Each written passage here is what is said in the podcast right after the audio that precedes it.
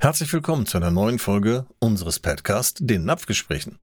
Heute dreht sich alles um das Thema Hund und Zecke mit Infos zu Krankheiten und Tipps zur Vorbeugung. Ich gebe dir wertvolle Informationen und praktische Tipps, wie du deinen geliebten Vierbeiner effektiv vor diesen lästigen Parasiten schützen kannst.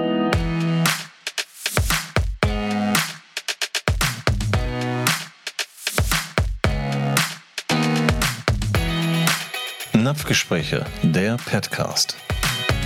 Zecken sind kleine, blutsaugende Parasiten und sind fast überall zu Hause, wo Hundebesitzer mit ihren Vierbeinern spazieren gehen. Wie in Gräsern, Büschen und anderen vegetativen Bereichen wie Wiesen, Wälder, Ufer von Badeseen und Flüssen, Stadtparks und Wegränder. Sie sind nicht nur lästig, sondern auch leider Überträger von vielen sehr ernstzunehmenden Erkrankungen. Mehr dazu jetzt.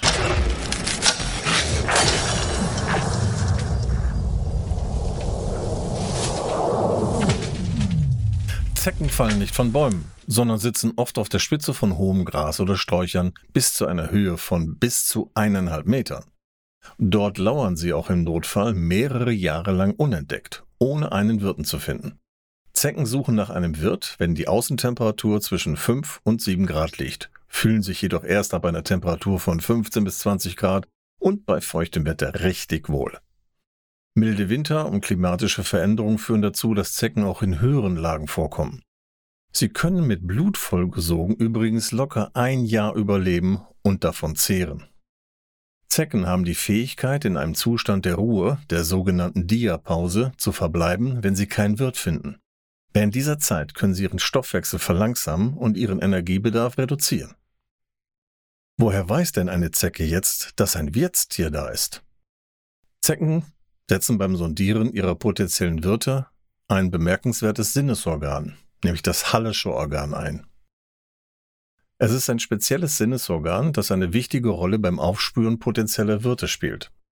Es befindet sich an den Vorderbeinen der Zecken und ermöglicht ihnen, chemische Reize wahrzunehmen, die von ihren Wirten abgegeben werden. Dazu gehören Wärme, Feuchtigkeit, Gerüche und andere chemische Signale. Sobald die Zecke diese Reize wahrnimmt, beginnt sie, sich ihrem potenziellen Wirt zu nähern. Diese chemischen Signale sind zum Beispiel auch Stoffwechselentgleisung. Das heißt, hat dein Hund, was ja viele, viele Hunde haben, eine entsprechende Dysbiose, das heißt eine Stoffwechselentgleisung im Darm, eine, ein Ungleichgewicht der Darmbakterien, dann haben wir oftmals übersäuerte Hunde. Und äh, das spiegelt sich wieder in einer chemischen Reaktion. Das, was über die Haut ausgetragen wird, das dampft das Tier aus. Und das ist, was das Hallersche Organ der Zecke aufnimmt, wahrnimmt. Dieses Sinnesorgan besteht aus winzigen Sensillen, die mit chemosensorischen Rezeptoren ausgestattet sind. Und diese Rezeptoren können Moleküle in der Umgebung erkennen und Signale an das Nervensystem der Zecke senden. Dadurch werden sie auf die Anwesenheit eines geeigneten Wirtstieres aufmerksam gemacht, um ihr Weiterbestehen, also die Fortpflanzung zu sichern. Zecken haben ein kleines Stechwerkzeug, mit dem sie Sekrete abgeben, um die Blutgerinnung und den Schmerz an der Einstichstelle zu hemmen, sodass sie mehrere Tage lang unbemerkt Blut saugen können. Clever, oder? Zecken sind somit nicht nur lästige Parasiten, sondern können auch gefährliche Krankheiten übertragen. Mit steigenden Temperaturen erhöht sich auch die Gefahr von Zeckenstichen dann für dich und dein Tier. Wenn du mit deinem Vierbeiner in der Natur spazieren gehst, ist es ratsam, wachsam zu sein und über den Einsatz von Zeckenschutzmitteln und Erste-Hilfemaßnahmen Bescheid zu wissen. Aber dazu kommen wir gleich noch. Jetzt aber erstmal zu den Krankheiten, die Zecken so verbreiten. Zecken können Krankheitserreger übertragen, wie die Frühsommer-Meningoencephalitis, FSME, eine Entzündung des Gehirns und der Hirnhäute, die durch Viren hervorgerufen wird. Oder die Babesiose, eine Zerstörung der roten Blutkörperchen, was eine Anämie, also Blutarmut zur Folge hat. Oder die Ehrlichiose oder Anaplasmose mit Fieber, Muskelschmerzen, Schwäche, Übelkeit und Erbrechen als Folge. Oder die Ricketsiose, die diffuse Krankheitsbilder und einen zunehmenden Rückgang der Blutzellen mit sich bringt. Eine der bekanntesten von Zecken übertragenen Krankheiten ist die Leimborreliose, die durch das Bakterium Borrelia burgdorferi verursacht wird. Dieser Erreger der Leimborreliose befindet sich nicht in den Speicheldrüsen der Zecken, sondern im Mitteldarm. Sie gelangen mit den Ausscheidungen der Zecke in den tierischen Körper. Das ist der Grund dafür, dass eine Übertragung der Leimborreliose in den ersten 24 Stunden nach Saugbeginn meistens nicht stattfindet. Daher ist es ratsam, Zecken so früh wie möglich zu entfernen, um das Risiko von Infektionen zu minimieren. Regelmäßige Kontrollen nach einem Aufenthalt im Freien und das Entfernen von Zecken sind daher echt entscheidend. Nach jedem Spaziergang solltest du daher dein Haustier auf Zecken untersuchen, die sich oft im Brust-, Ohren-, Kopf- und Genitalbereich festsetzen. Es gibt spezielle Biohalsbänder und Spot-ons zur äußerlichen Anwendung, aber auch innerliche Vorsorge für Hunde. Wenn ich jetzt eine Zecke gefunden habe, wie entferne ich die aber denn richtig? Am besten mit einer Pinzette oder Zeckenzange. Ein geübter Handschwung mit den Fingern kann es auch tun. Dabei ist eine leichte Drehbewegung erforderlich. Fasse die Zecke so nah wie möglich an der Haut, fixiere sie anschließend auf einen Klebestreifen. Achte darauf, die Zecke beim Herausdrehen nicht zu quetschen. Und im Anschluss sollte sie im Hausmüll entsorgt werden. Vermeide die Verwendung von Zusatzmitteln wie Alkohol, Öl oder Nagellackentferner, da diese die Zecke reizen können. Denke daran, auch dich selbst regelmäßig auf Zecken zu überprüfen und geeignete Schutzmaßnahmen zu ergreifen. Durch die Verwendung von Zeckenschutzmitteln, regelmäßige Kontrollen und das Schaffen einer zeckenfreien Umgebung kannst du dazu beitragen, das Risiko von Zeckenbefall bei deinem Hund zu minimieren. Um deinen Hund vor Zeckenbefall zu schützen, gibt es mehrere Maßnahmen, die du ergreifen kannst. Der erste Schritt ist die regelmäßige Verwendung von Zeckenschutzmitteln. Es gibt verschiedene Optionen wie Spot-ons, Zeckenhalsbänder, Sprays und Zeckenmittel zum Einnehmen. Diese Produkte helfen, Zecken abzuwehren oder abzutöten, bevor sie sich festsetzen können. Canina bietet hier ein paar sehr interessante und äußerst wirksame Produkte. Zum einen die Novacard Green Zeckenkarte mit Lupe. Sie besitzt zwei unterschiedlich große V-Auslassungen für unterschiedlich große Zecken. Schieb die passende Seite langsam direkt auf der Haut Richtung Zecke, fixiere die Zecke am Ende der V-Auslassung, führe die Karte weiter nach vorn und gleichzeitig nach oben wie ein Hebel und wups, die Zecke ist ab. Und dann gibt es das Pet Vital Bioschutzhalsband. Die Wirkungsweise reicht für drei Monate und ist recht einfach. Das Geraniol ist ein ätherisches Öl, das aus Geranien oder der Muskatnuss gewonnen wird, wirkt dabei als Repellent. Ungeziefer mögen den Geruch von Geraniol nicht. Das ätherische Öl wirkt wie ein Schutzschild vor Zecken, Flöhen und anderem Ungeziefer, welches auf der Haut schmarotzt. Das Schutzhalsband locker um den Hundehals schnallen, Überlängen abschneiden und gegebenenfalls am Schlafplatz des Tieres oder an einer anderen befallenen Stelle ablegen. Es dauert so circa zwei Tage, bis sich die Wirkung voll entfaltet.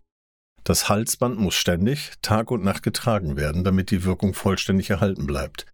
Beim Schwimmen oder Baden des Tieres das Halsband abnehmen, danach gleich wieder anlegen. Eine Auffrischung ist jederzeit möglich.